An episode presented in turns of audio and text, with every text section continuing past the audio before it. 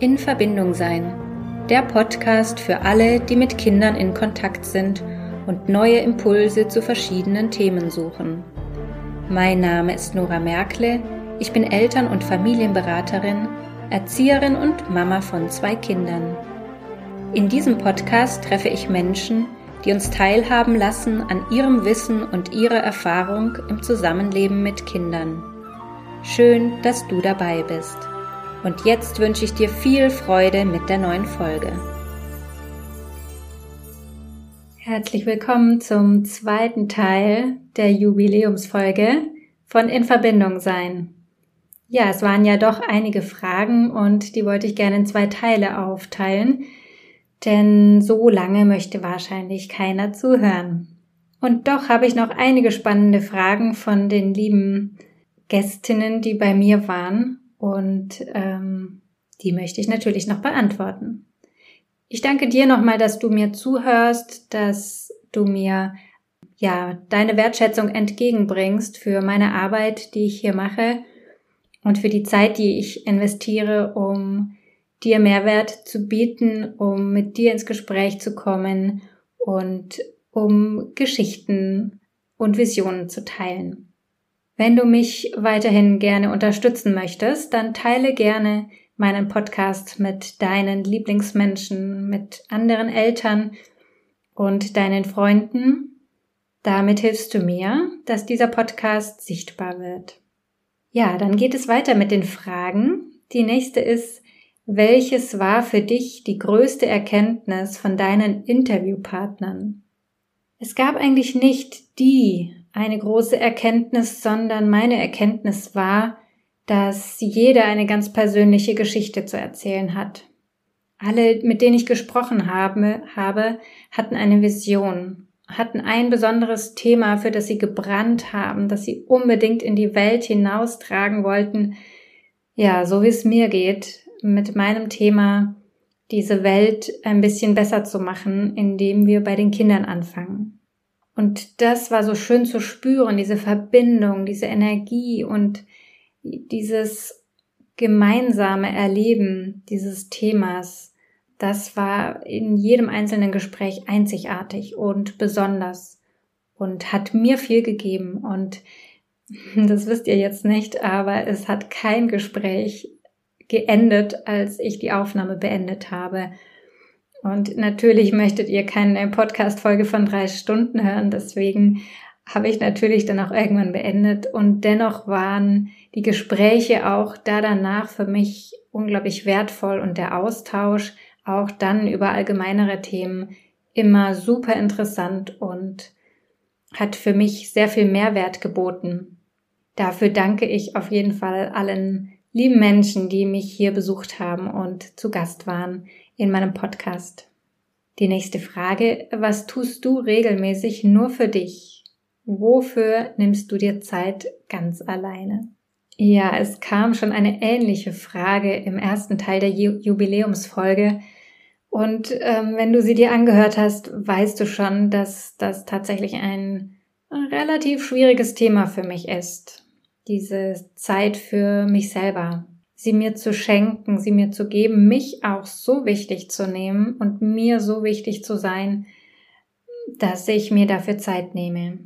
Es ist tatsächlich immer noch viel zu wenig und ich versuche mir immer wieder kleine Zeitinseln zu schaffen, um ja zu machen, was mir Freude bereitet, also lesen zum Beispiel oder auch einen spannenden Podcast hören.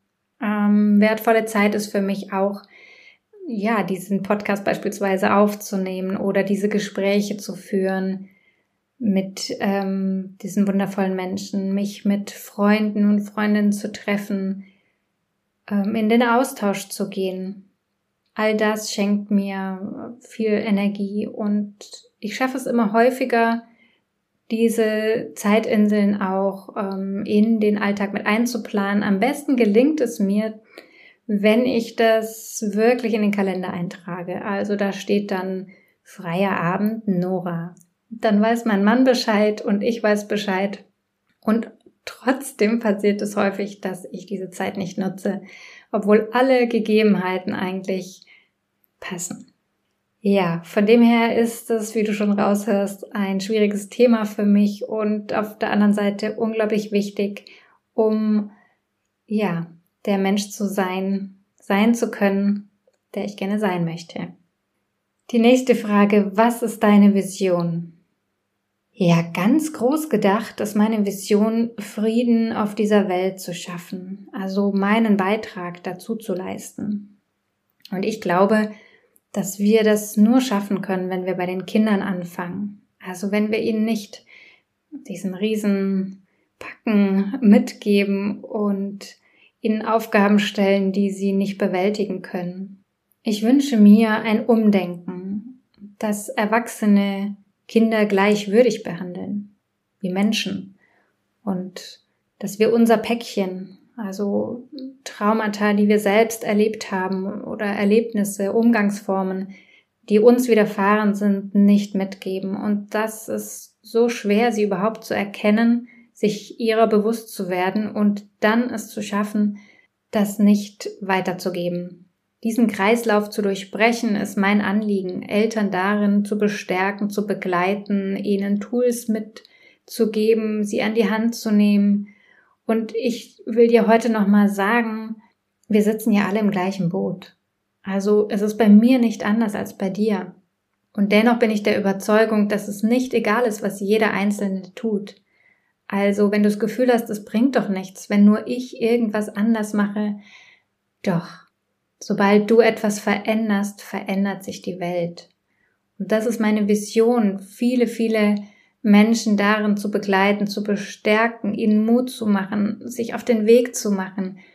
Es geht überhaupt nicht um Perfektion, sondern darum, einen Schritt nach dem anderen zu machen. Und wenn du dir dabei Unterstützung wünschst oder Begleitung, ähm, Impulse möchtest oder einfach nur darüber in den Austausch gehen möchtest, ich bin gerne an deiner Seite und helfe dir dabei. Es lohnt sich so, so, so sehr wenn wir unseren Kindern die Möglichkeit geben, Aufgaben anders zu lösen. Wir haben ja festgestellt, dass wenn wir uns ja den Zustand der Erde und so weiter anschauen, wir nicht weiterkommen mit den Möglichkeiten, die wir heute haben. Also wir brauchen ein Umdenken. Das ist meine Vision groß gedacht. Die nächste Frage, Wer oder was hat dich inspiriert, selbst bindungs- und beziehungsorientiert mit Kindern umzugehen? Ja, das ist schon lange her. Ähm, ich erinnere mich, als ich 20 war und noch in der Ausbildung zur Erzieherin, habe ich eine Zeit im Jugendheim verbracht. Und dort sind ja die Jugendlichen freiwillig in ihrer Freizeit und ähm, sind nicht verpflichtet, das zu tun, was Erwachsene ihnen sagen, sondern sie können ja jederzeit wieder gehen. Und damals bin ich das erste Mal damit in Berührung gekommen, dass die mal nicht gemacht haben, was ich gesagt habe. Mit kleinen Kindern im Kindergarten, in Krippen und so weiter funktioniert das ja leider sehr gut, weil wir Erwachsene nun mal in der Machtposition sind. Und damals habe ich mich gefragt mit diesen Jugendlichen, was mache ich, wenn die nicht machen, was ich sage? Ich habe ja überhaupt kein Druckmittel. Und da bin ich das erste Mal auf die Idee gekommen, dass es vielleicht irgendwas geben muss, was man anders machen kann. Dennoch habe ich dann viele Jahre so weitergearbeitet, im klassischen Sinne sozusagen, bin dann 2009 ähm, auf eine Ausbildung in der gewaltfreien Kommunikation gestoßen und habe diese dann auch gemacht. Und das war damals tatsächlich mein Game Changer. Also ich habe einfach alles mal von einer völlig anderen Perspektive angeschaut und ich glaube, darum geht's erstmal. Wenn ich ganz ehrlich bin, konnte ich mir das am Anfang überhaupt nicht vorstellen. Also ich bin da wieder weggegangen ähm, und in meinem Kopf war klar, das kann nicht funktionieren. Dennoch habe ich mir dann vorgenommen, ich habe ja jeden Tag ein riesen Übungsfeld, ich probiere es einfach aus. Das war am Anfang unglaublich holprig, weil ich einfach eine Methode angewandt habe und die so übergestülpt habe. Das ist so, wie wenn du irgendwie in zu großen Schuhen läufst und wenn man sich dann selber zuhört, ähm, klingt es völlig absurd irgendwie. Dennoch habe ich dann nicht aufgehört, weil es ähm, unglaubliche Erfolge gezeigt hat und ja, ich auch dann ein bisschen angefressen war und es hat so ein bisschen gedauert, bis ich mich so eingegroovt hatte. Und der, der Punkt war dann irgendwann, als sich etwas verändert hat, nämlich, dass ich keine Methode mehr angewandt habe, sondern dass es zu meiner Haltung wurde. Eine Haltung gegenüber Menschen, großen wie kleinen dass ich ihnen respektvoll begegne, dass ich in den Perspektivwechsel gehen kann und versuche mich hineinzuversetzen, wie es mir gehen würde, wenn. Und dann war plötzlich so vieles so klar. Das versuche ich heute immer noch, wenn ich ja dann doch mal mir das Verständnis abhanden kommt, dass ich mich hineinversetze und mir vorstelle, wie geht es gerade diesem kleinen Menschen hier. Und das war für mich, ähm, ja, der Moment, wo ich angefangen habe, was zu verändern. Und es war natürlich ein, ein äh, unglaublich langer Prozess. Deswegen habe ich so, so viel Verständnis, wenn das nicht von einem Tag auf den anderen geht. Es ist ein Weg und ich kann dir schon mal sagen, der hört nicht auf. Also, das ist ja auch schön. Du bist niemals am Ziel, sondern du gehst einen gemeinsamen Weg. Du gehst in Beziehung. Und das ist wunderbar. Das ist wundervoll, das ist erfüllend und begeistert mich immer wieder aufs Neue. Zur nächsten Frage. Du bist ja Zwilling und das ist sicherlich eine besondere Geschwisterbeziehung. Welche Besonderheiten unterscheiden euch von anderen Geschwistern und welche Schwierigkeiten gibt es? Ja, also für die, die mich noch nicht so gut kennen, Genau, ich habe eine Zwillingsschwester. Und das ist wunderbar. Es ist ein bisschen wie meine zweite Hälfte. Man hat immer einen Verbündeten, der einem nahe ist, dem man nichts erklären muss, ja, wo es einfach fließt. Unsere Mama hat manchmal gesagt, wenn wir uns unterhalten haben, haben wir in so, so Halbsätzen gesprochen. Also wir haben den, den Satz angefangen und der andere hat schon genickt und wusste Bescheid und ja, dann wurde der Satz nicht zu Ende gesprochen. Und das war für Außenstehende oder Zuhörende immer ganz schwierig, weil keiner wusste, um was es ging. Und wir hatten dafür gar kein Verständnis, weil es war so klar, wie es halt einfach nur klar sein konnte. Und ich habe erst viel später verstanden, dass das andere auch ausschließt. Das heißt, das ist also auch die Gegenseite davon, dass andere sich ausgeschloss, ausgeschlossen fühlen, weil man so eng ist, dass nichts dazwischen kommt. Eine Gefahr ist auch, dass Zwillinge nicht als Individuum wahrgenommen werden. Uns wurde beispielsweise oft gesagt, die Zwillinge. Und ich habe es gehasst. Ich mochte es überhaupt nicht, weil ich war ja eine eigen oder bin eine eigenständige Person und wollte auch immer so wahrgenommen werden. Und das ist vielleicht auch ähm, mein Impuls an dich, wenn du mit Zwillingen zu tun hast, dir auch anzuschauen, wo sind die Unterschiede, wer interessiert sich für was. Und es ist oft so übergehend, dass das für Außenstehende auch schwierig ist, ähm, besondere Merkmale herauszuarbeiten, sei es jetzt im optischen oder vom Charakter her. Und dennoch ist es einfach eine sehr enge Verbindung und glaube ich was ganz Besonderes. Ich habe natürlich auch keine keine äh, Vergleiche. Ich bin ja nur Zwilling und habe keine anderen Geschwister, jedenfalls keine, von denen ich weiß, und kenne nur diese Verbindung. Und in meiner Beobachtung von anderen Geschwistern stelle ich fest, dass das ähm, schon sehr besonders ist, sehr eng und sehr verbunden. Die nächste Frage.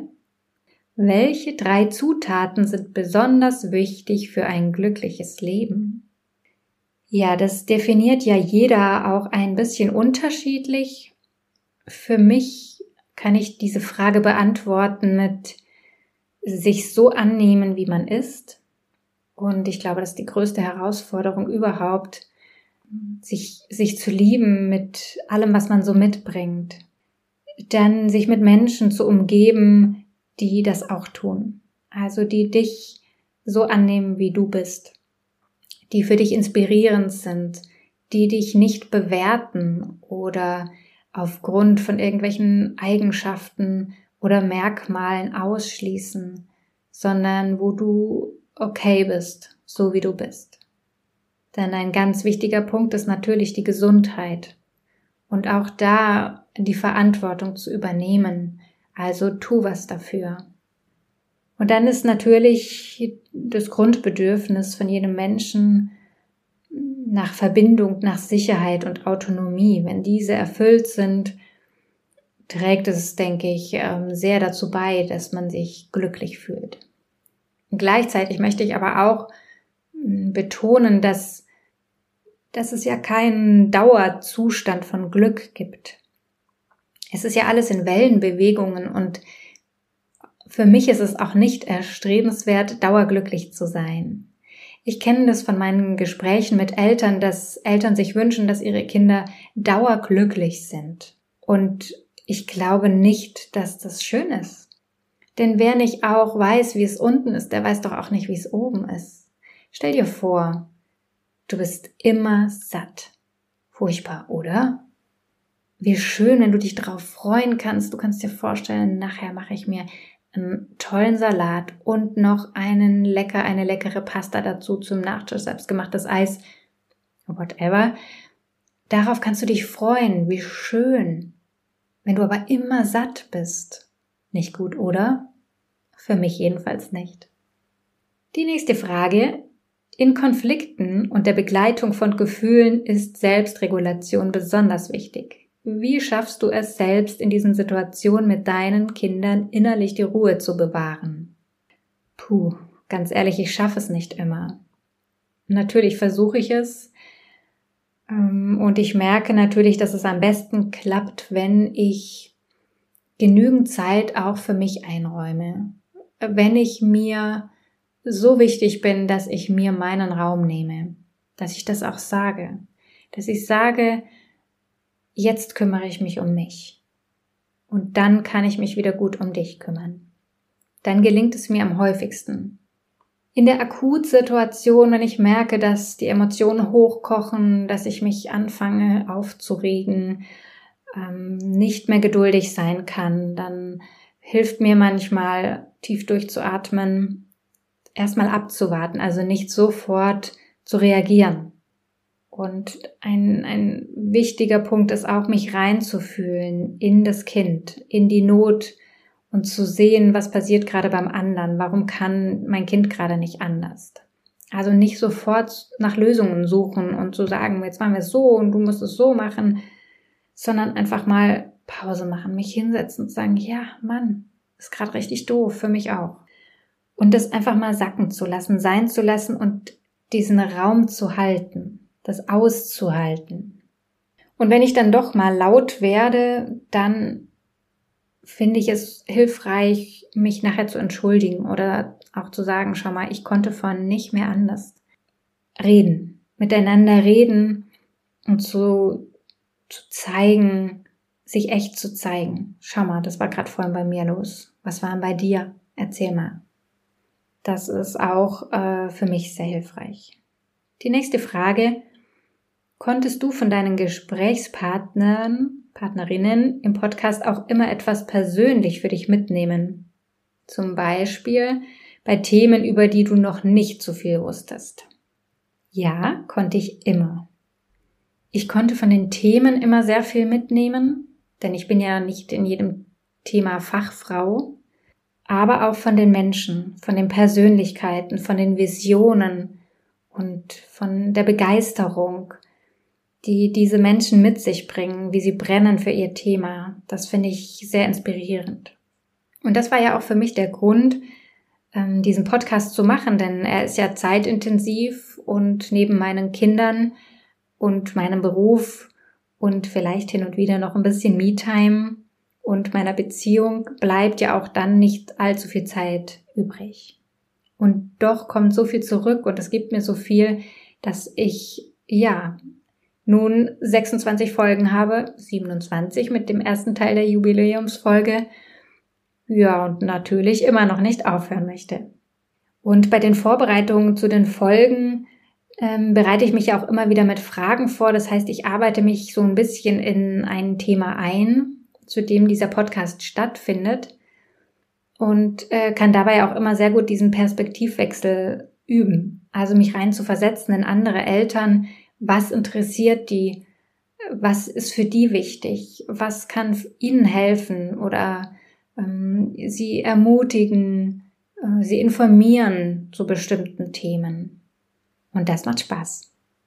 Die nächste Frage ist, wann war für dich klar, dass du einen anderen Umgang mit deinen Kindern willst? Ja, schon sehr früh, denn ich habe im Kindergarten ja ähm, durch meine Ausbildung zur gewaltfreien Kommunikation ähm, dann versucht, auf Bestrafung, auf Belohnung und auf ähm, ähnliche Sanktionen zu verzichten und auf Beziehung zu setzen. Und ich habe dort sehr gute Erfahrungen damit gemacht und das hat wunderbar, ja, funktioniert ist das falsche Wort, aber es ist die Verbindung entstanden, von der ich immer spreche. Und ähm, ich hätte mir vorgestellt, dass es bei den eigenen Kindern dann auch so sein wird. Und das war tatsächlich anders. Ich bin vor ganz andere Herausforderungen gestellt worden. Denn bei den eigenen Kindern ist es doch immer etwas total anderes, als wenn man fremde Kinder oder Kinder, die einem anvertraut äh, werden, betreut. Die nächste Frage. Gibt es auch Nachteile bei der bedürfnisorientierten Erziehung? Ja, ich merke immer, dass oder immer wieder, dass Eltern es anders machen wollen, auch wenn ich ins Gespräch komme sagen sie, also so wie meine Eltern mache ich das auf gar keinen Fall, aber bei der Umsetzung dann nicht so genau wissen, wie. Und dann oftmals die Gefahr besteht, dass sie in das Laissez-faire hineinrutschen, also dass die Kinder alles entscheiden. Und dabei sind Kinder oft sehr verloren, beziehungsweise können sie die Verantwortung überhaupt nicht übernehmen. Und das klappt dann oftmals nicht und ja, dann kommt es oft auf, dass sie sagen, ja, dieses mit dem Bedürfnis orientiert da, das klappt sowieso nicht und dann wieder ins Autoritäre verfallen. Also mit Strafen und Belohnungssystemen und so weiter.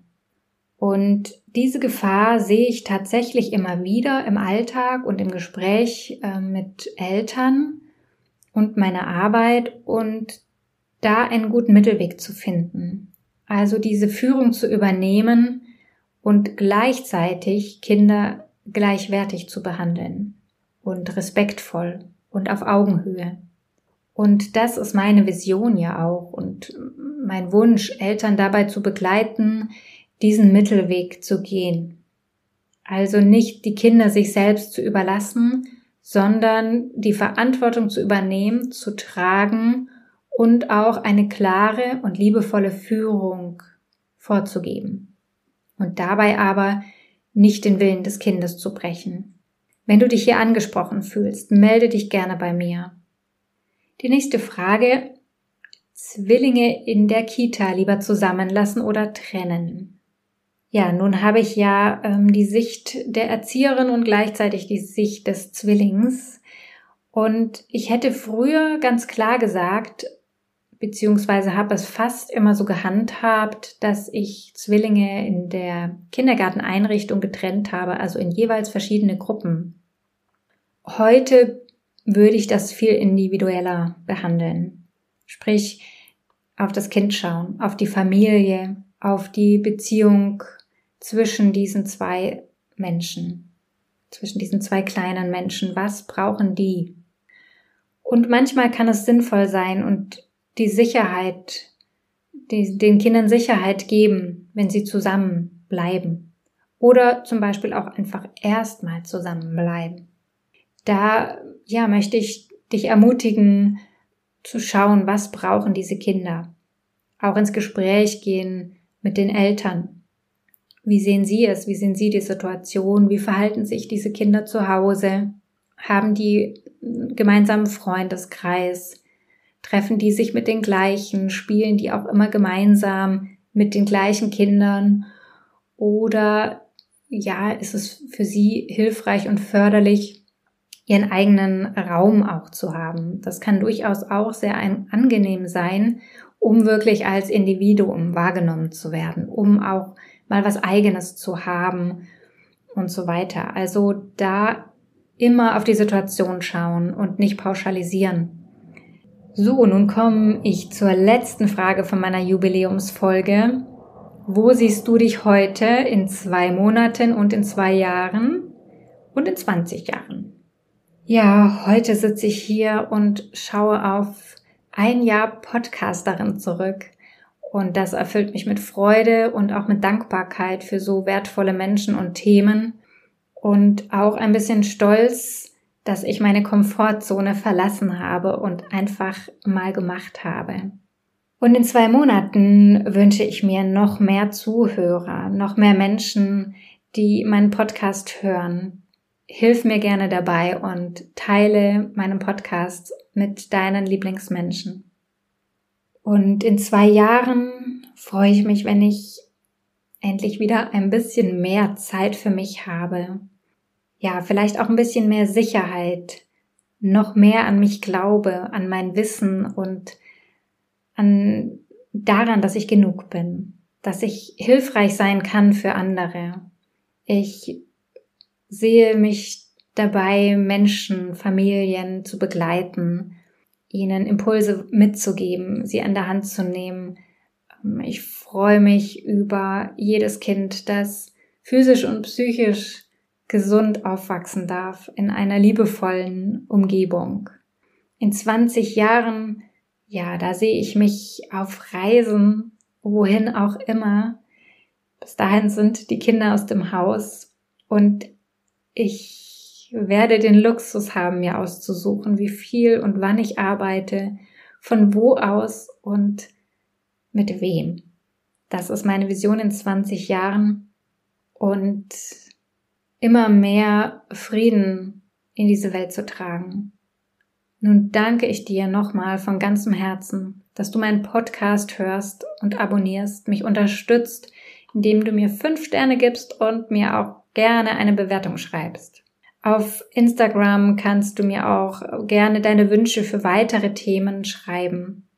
Danke fürs Zuhören, danke fürs Dabeibleiben und danke, dass du meine Vision mit in die Welt trägst und in deinem Alltag Frieden stiftest. Wo du bist, mit wem du bist, bei wem du bist. Von ganzem Herzen. Danke. Deine Nora. Schön, dass du heute mit dabei warst. Ich hoffe, dass du Impulse mitnehmen konntest. Falls du Hilfe und Unterstützung bei einem Familienkonflikt möchtest, dann freue ich mich, dich in einer Einzelberatung begrüßen zu dürfen. Alle Infos dazu findest du auf meiner Homepage in Verbindung-sein.de. Ich freue mich auf dich. Bleib in Verbindung, deine Nora.